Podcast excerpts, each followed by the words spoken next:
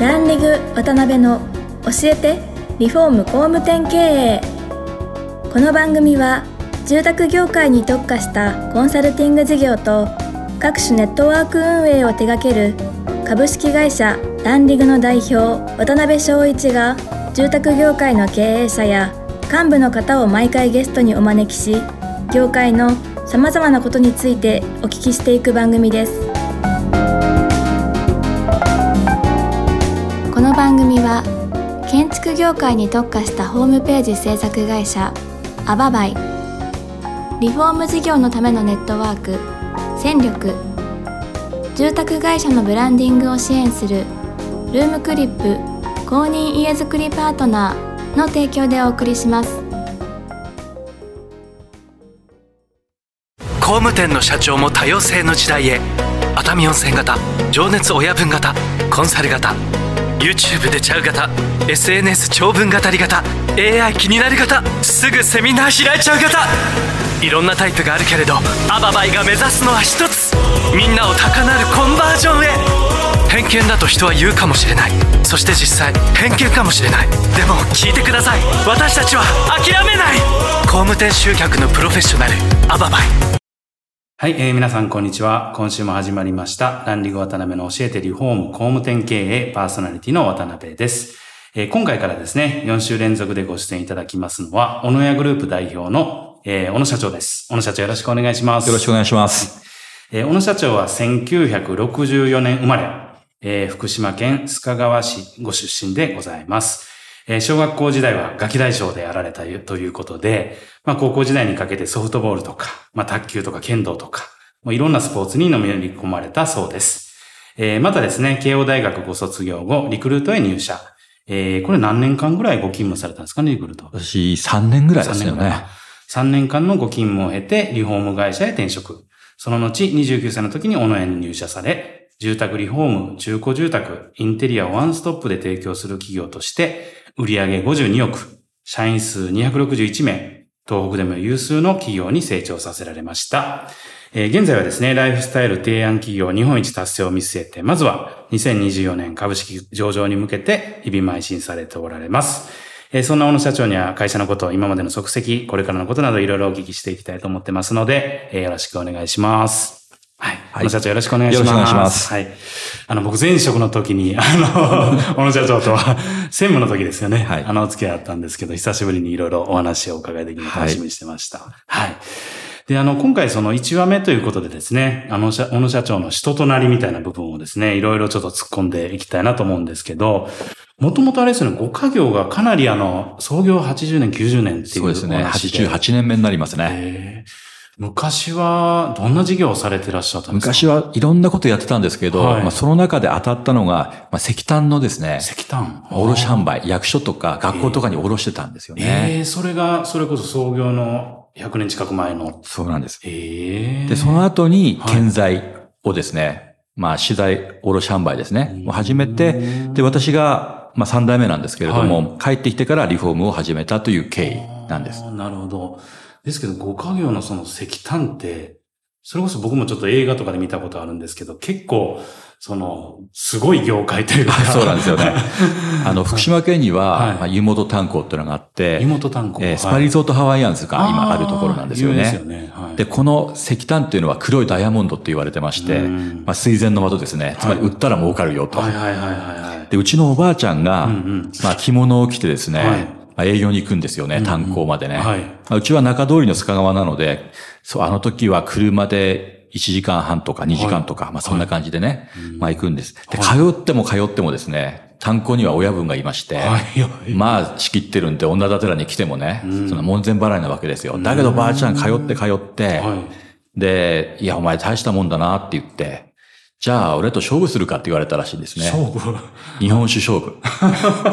飲んで飲んで飲んで河合番号にね。で、最後まで立ってられたら、まあお前の勝ちと扱わせてあ。げると。まあおばあちゃんこう吹いてたんでしょうね。私はものすごくお酒が強いと。なるほど、なるほど。で、この勝負の話になったんですね。はいはいはいはい。で、場所はですね、はいまあホームグラウンドに呼び寄せるわけですね。はい郡山ですね。はいで、芸者を挙げてうちのおばあちゃん遊んでるもんですから、女がてらにね。すごいですね。で、中井さんにお金をつかませて、はい。勝負するんだけど、あ継ぐときは、あっちはなみなみ。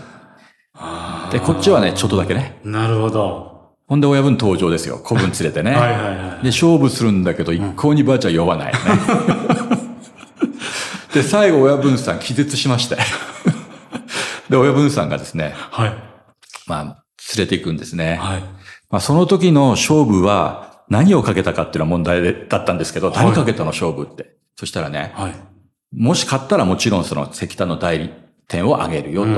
その代わり親分が勝ったら、一晩自由にさせてくれっていう話だったらしいんです。ええうちのおばあちゃんいい女でね。あ、そういうこと、あ、お若い時ですもんね、ねもちろん。若い時なんでねあで、僕は教えてもらったんですよ。うちのじいちゃんには言うなよっていう話。で、負けたらばあちゃんどうしたのって言ったら、いや、どっちにしたって気持ちいいからいいんじゃねえかっていう話をね、まあ聞いてました。勝っても気分いいけど、負けてもそうかと思ってね。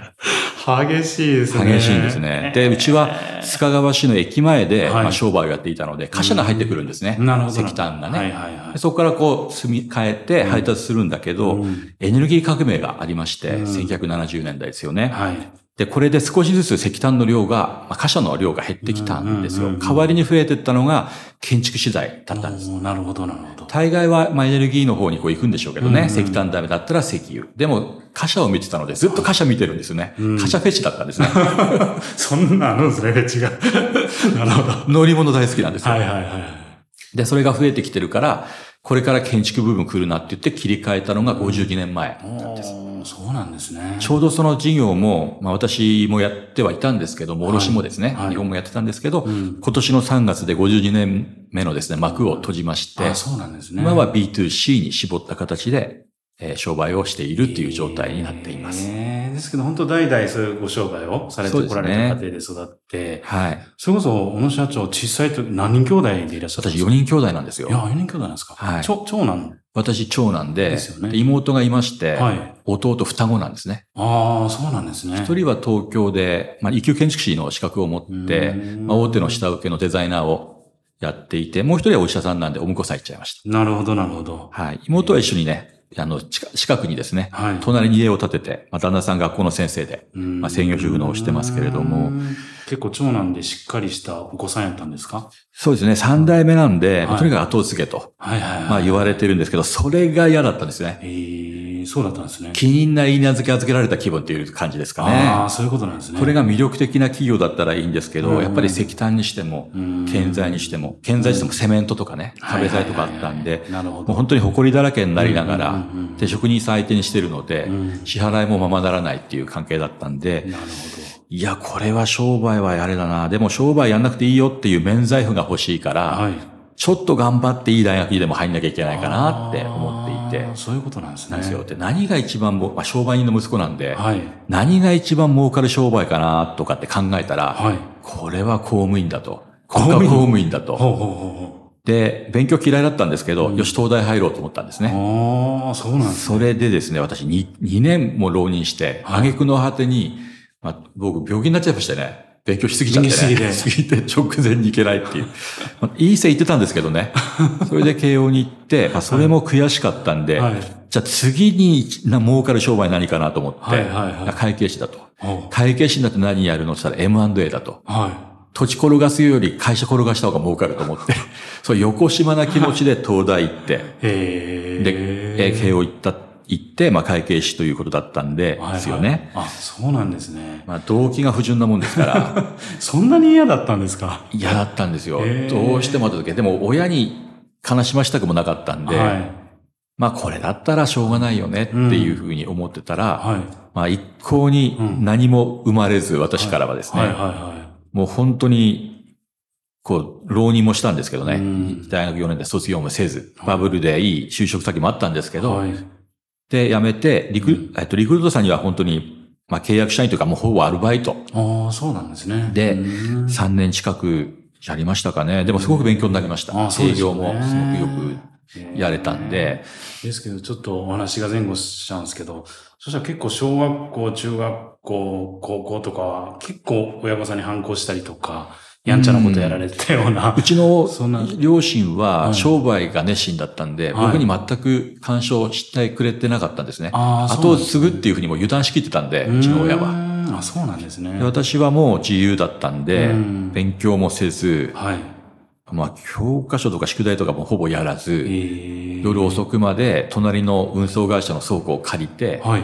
ソフトボールの練習、僕ピッチャーだったんですけど、はい練習をしたりとか、はい夜9時、10時ぐらいまで小学生の頃からですね、あそうなんですねやって近所のクレームもらってました。ええ 結構、うんどっかでちょっと思い返したんですけど、ガキ大将的な。そうですね。集めて遊ぶのが好きで、ええまあよくやってましたよねあ。そうなんですね。で、まあ、ちょっともう継ぐの嫌やからっていうので頑張って勉強して、まあ、慶応入られて、で、会計士の受験というか、そういうのそれはもう失敗してあ、、失敗されたんですね。もう僕うんがうん経営経済研究会のまあ代表をやってたことがありまして、はい。僕が憧れてた後輩たちが僕よりも先にどんどん受かっていって、業界の先輩になっていくんですよね。辛いですね。それ見たときに、もうやめたと思ったんですよ。で、で、リクルートさんでも働きながら勉強もしてたんですけうど、んじゃあもう将来やっぱり帰るのが自分にとっては一番親孝行だし、まあ楽な道だなっていうふうに思ったんですね。あ、そうなんですね。で、私はそれで2年間リフォーム会社で、まあ現場監督みたいなことをして、それは2年間だったんですけうど、んしてですね。で、うちの親父に拾われるような形で、あれだけ嫌だって言ってたのに、はい。まあ居場所があるのはありがたいと、東京で企業なんかとてもじゃないけどできないし、まあ自分の居場所があるのはとても恵まれてるなと思って、逆に感謝の気持ちで、はい。まあ小野屋に入れたのは今思うとすごく良かったと思いますねなるほ。ど、なるほど。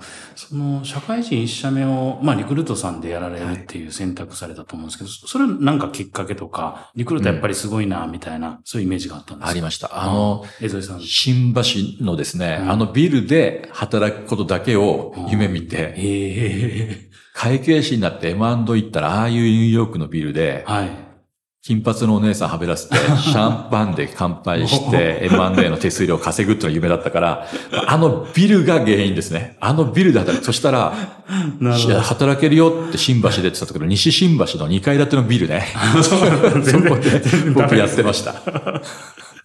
なんか動機がなんか不純なことばっかりですね。だからダメなんですね。い今思うと。なるほど。全部動機不純なんですね。えーで、まあ、やっぱりこう、継がれるっていう延長線の中、えーまあ、プロセスの中で、やっぱりリフォーム会社一回ちょっとやってみようっていうのでで、普通に受けられたんですか？そうです、そうです。ああ、そうなんでもそれ訪問販売の会社で、ああ、そういうなんですうねん。随分使途不明金がたくさんあってですね。僕も管理も一部やってたんですけけど、そうなんです。うん、社長の使途不明金が当時で3億円ありましたね。ええあらりが80%ぐらいの会社で儲かってたんで、ああ使途不明金は何に使ってたのかなって今思うと、大体まあ察しはつくんですけどねまあ、。そうでしょうね。そんな会社で、なるほど。まあ、結構荒っぽい会社だったんですけどね。2年間二年やりましたはいで、29の時にもうそろそろ戻りますっていう中で、当時のどうなんですかね、その状況というか、会社の状況ってどんな感じだったんですか、戻られた時ええ、あの、まあまあ景気良かったんですよ。あそうなんですね。ところが、私が帰って1年半ぐらいでうちの親父が白血病になっちゃって、あそうなんですね。あ30私が2歳の時にもう亡くなっちゃうんですよ。あー30になる時に戻ってきたんですけど、なるほど。もっとうちの親父に教えてもらったかったし、まあ、言ってみたらもうちょっとすねかじりたかったんですけど、はいそういうわけにもいかずですね、うんえっと、まあ親父は、まあ当時ですね、すごく人付き合いがいい人で、あ営業も上手だったんですようん。で、工務店さんが相手なので、ほぼすべての、まあ、工務店さん、取引のある工務店さんのはい。協力業者会のですね、役員をほぼやっていたんですよね。なるほど。で、その人間関係の中で、ううんちの親父は、まあ、水回り商品を、まあ、卸していて、うん。で他の建材屋さんもライバルいたんですけど、まあうちは水回りだけ卸すから、うん。あとはもういいから外壁材とか床材とかそういったものは、まああなたがやってくださいね、うん。みたいな感じで、なんとなく住み分けできてたんですよ、ね。なるほど、なるほど。でところがなくなっちゃって、まあ、うん僕も営業はするんですけど、うん。まあ、役員のうちの親父がいなくなっちゃったから、その不分率も崩れてきちゃって、うん。まあう売り出すわけですよね。水回りうちからも買ってください。お野屋さんより安いですよ。で、彼らはもうすでに建材の方で利益が出ているので、なるほど。水回りはうちを下回っても全然平気なんですね。なるほど。で、そんな厳しい中で、まあ、包囲網がこう、だんだんできてくるわけですよね。でも、ちょっと待てよと。うんまあ、卸販売も確かに悪くはないんだけども、はい。B2C の方がどうも自分には合っていて、自分の裁量でちょっと伸びていけるんじゃないかなっていうこともまああってですね。はい。でそれで、リフォームをこう始めるようになるんですけれども、はい。まあ当時は工務店さんっていうのは、うんまあ、縄張り意識が強くて、そうでしょうね。一般のユーザーにうん。たかだか建材やごときが売る、元請けになるっていうことに対しては、すごい攻撃的な雰囲気だったんですよ。大変でしたかはい。うんなので、始まった時には、もう大変なことになっちゃいまして、うんまあうちの親父はいないし、はい。ああのバカ息子律儀じゃないし、ああ。まあとにかく締め出してやると、この業界からっていうプレッシャーは相当ありましたね。ええあ、そうだったんですね。なるほど。いや、なんかちょっと夢中になってお話を聞いてると、ちょっと時間になってしまいました。次、あの、2回目ですね、はいこの続きから、本当にご苦労されたと思うんですけど、このスタートの、あの、続きからぜひお話を伺えてきたらなと思います。そうですねえー本日は小野社長、ありがとうございました。次回もよろしくお願いいたします。はい、ありがとうございました。今回もランリグ渡辺の教えてリフォーム工務店経営をお聞きいただきありがとうございました。番組では渡辺やゲストの方へのご質問やご意見ご感想を募集しています。ウェブサイトランリグにあるお問い合わせフォームよりお申し込みください。お待ちしています。